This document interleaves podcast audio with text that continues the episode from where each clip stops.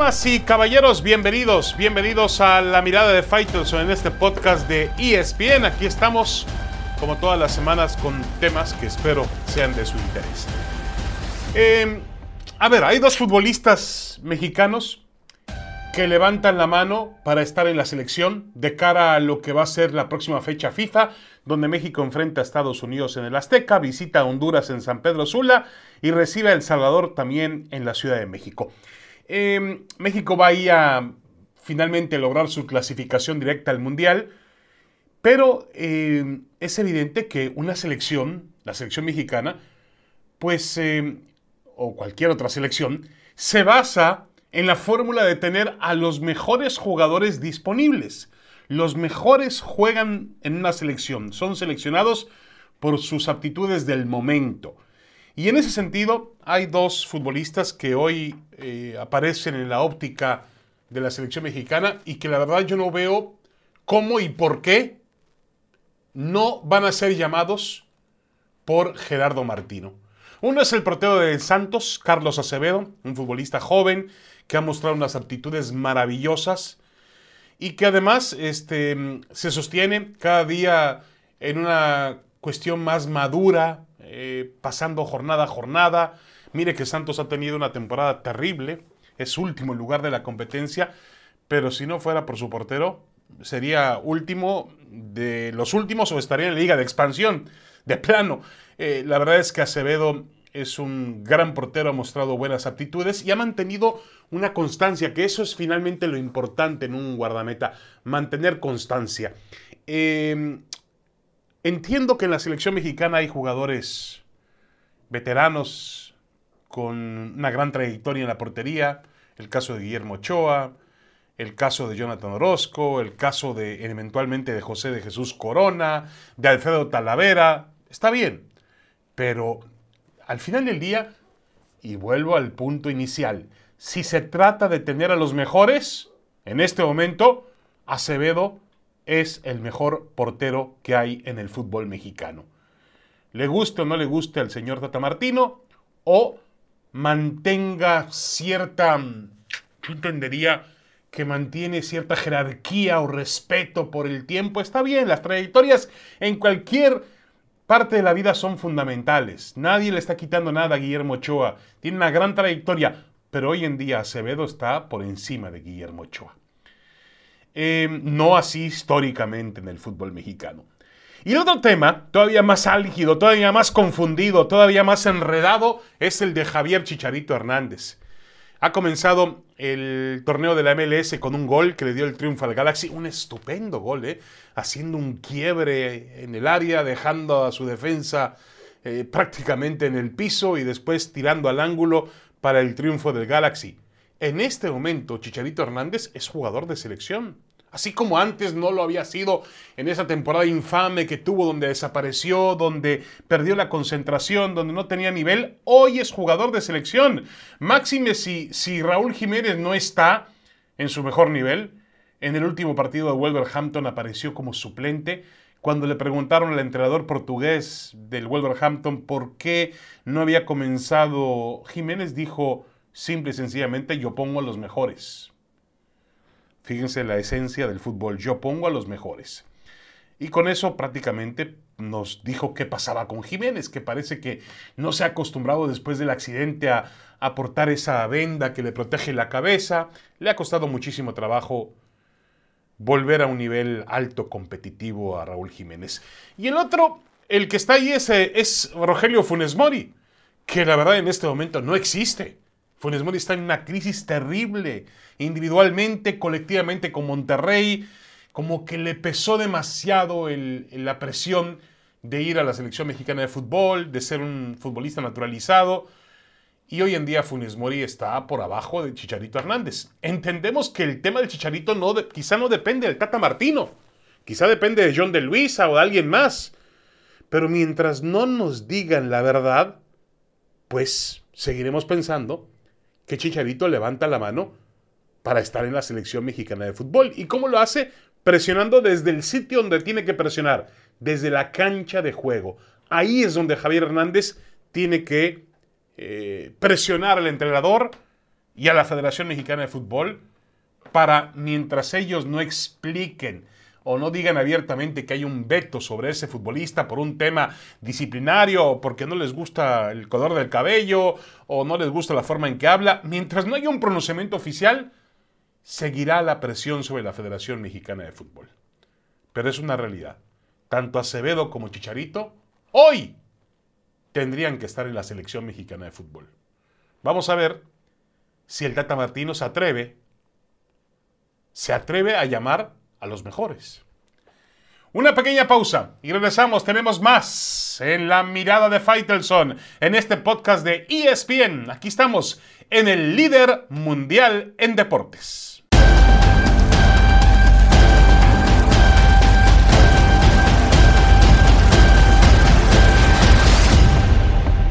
Regresamos, regresamos a la mirada de Faitelson en este podcast de ESPN. Obviamente la atención internacional está puesta en, eh, la situación que ocurre, que acontece en Europa, en Ucrania, la invasión rusa. Y el deporte, pues también ha tratado de colaborar con la presión sobre Rusia y sobre Vladimir Putin y las decisiones que se han tomado, pues con lo que tiene. Ya la selección rusa está fuera del Campeonato Mundial de Qatar 2022. También han retirado el Sparta de Moscú de la Unión Europea de Fútbol, de la Europa, de la Europa League. La Federación de Natación también ha hecho lo suyo por instrucción del Comité Olímpico Internacional, la Euroliga de Básquetbol y así sucesivamente también le han quitado, lo cual me parece muy justo, le han quitado la Orden de Mérito Olímpico a, Putin, le han quitado la cinta negra de karate, y le han quitado también una condecoración que le dio la Federación Internacional de, Natación. A ver, está muy bien que el deporte ejerza una presión o ponga su granito de arena ejerciendo una presión, pero mezclar política y deporte siempre ha sido algo realmente muy, muy peligroso. Y en, el, en, el, en, el, en esta presión que ejerce el mundo del deporte, hay un daño colateral, indudable, que son los deportistas rusos. Yo estoy seguro, quiero pensar, que no todos están de acuerdo con la política rusa y la invasión a Ucrania, pero se les está castigando a pesar de eso. El castigo es para Putin, el castigo es para el, gobierno eh, ruso, pero también es para los deportistas, que quizá no tengan absolutamente nada que ver en la situación. Ahora mismo se especula que también podría haber algún castigo sobre eh, otros exponentes, incluso en deportes individuales, ¿no? Se habla del tema del tema del próximo rival de Saúl El Canelo Álvarez, que es Dimitri Vivol, boxeador ruso. Se habla también de, eh, de Danil Medvedev, el número uno del tenis en el mundo. Y bueno, se habla de muchas situaciones, ¿no? Es increíble cómo han llegado a, incriminar a personas a través de las redes sociales porque van, porque van a un restaurante ruso. O también estudiantes rusos que están en universidades de Estados Unidos y del mundo han recibido también, eh, de alguna manera, críticas y, en su caso, en algunos casos han sido expulsados de la universidad e y los han invitado a abandonar el país. A mí me parece esa una, pues una persecución. Yo, yo creo que las determinaciones eh, políticas que toma un gobierno, las toma el gobierno y las toma el, presidente y, ciertos personajes que están a su alrededor, pero no, no el pueblo ruso, no, no en su generalidad. Entonces, castigar a Putin, pues también implica castigar a deportistas que quizá no tengan absolutamente nada que ver en la situación. Em, en el plano deportivo, creo que a Rusia no lo vamos a extrañar mucho en el fútbol, el fútbol mundial, no es un protagonista. Rusia era un protagonista importante para todos los, em, para todos los organismos deportivos. Hizo los Juegos Olímpicos de Sochi en el 2014, hizo el último Mundial de Fútbol en 2018. Eh, tiene un tema muy, muy grave que tiene que ver con una acusación y un castigo por la política de doping, un doping de Estado, lo cual le ha costado muchísimo al, deporte ruso también. Pero eh, vamos, en otro tipo de deportes, más allá del fútbol, sí que el nivel de las competencias podrían descender si no están los atletas rusos. Eh, insisto que mezclar política y deporte es algo muy, pero muy delicado. La historia lo ha demostrado así. Los Juegos Olímpicos de 1968 se llevaron a cabo, se inauguraron en la Ciudad de México en el Estadio Universitario, a pesar de que una semana antes había existido una terrible matanza de estudiantes. El Mundial de 1978 se efectuó en la Argentina con el régimen militar al frente del país, socio de la FIFA en ese momento, a pesar de que muchos, muchos jóvenes, cientos de jóvenes, habían desaparecido. Y así sucesivamente, ¿no? Eh, los Juegos Olímpicos de Invierno acaban de realizarse en un país como China, donde se asegura que los derechos humanos no existen. El Comité Olímpico, eh, la FIFA, va a ir a un país como Qatar, donde hay también dudas sobre derechos humanos, los derechos de la mujer, en fin. Es muy complicado mezclar política y deporte. El mundo lo ha hecho, yo no puedo criticarlo, es una manera de presionar, como lo han hecho desde otro tipo de situaciones políticas, económicas, sociales. Está bien, pero no hagamos de eso una persecución, una cacería, porque obviamente el daño colateral significará afectar a inocentes. Una pequeña pausa y regresamos. Tenemos más en la mirada de Faitelson en este podcast de ESPN.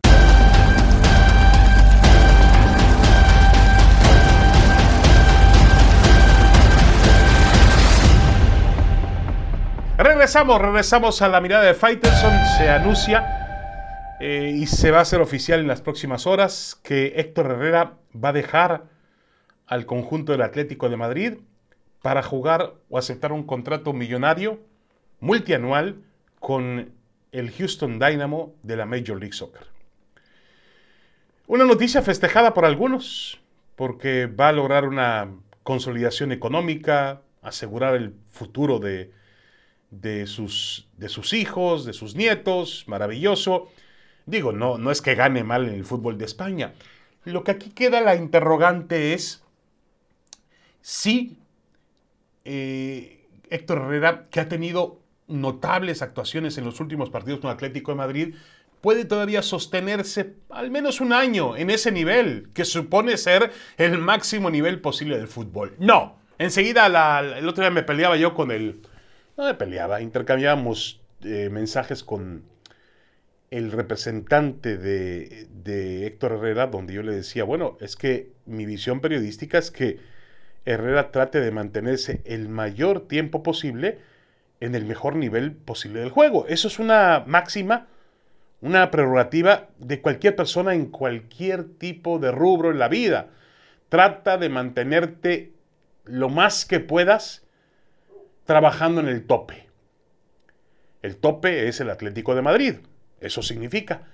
Y aquí Herrera va a sacrificar el tope para buscar la comodidad y el dinero en los Estados Unidos. Me van a salir con el tema de que la familia está por delante de todo, de que el dinero, que, que, es importante, es un patrimonio, que la carrera del futbolista es, es corta. La carrera del futbolista es muy buena, gana muy buen dinero y tiene que tratar de aprovechar las situaciones para poder mantenerse, insisto, jugando en el mayor nivel en el que pueda. Para mí de eso se trata, eh, ese, es el reto de un futbolista. ¿Qué quieren que yo diga como periodista? Que festeje, como he escuchado a muchos que, mm, ponderan el hecho de que Herrera haya decidido irse a la MLS. ¿A la MLS a qué vas? A retirarte a ganar plata, a, sepultar los últimos años de tu carrera, como lo ha hecho Carlos Vela, como lo ha hecho el Chicharito Hernández y otros más.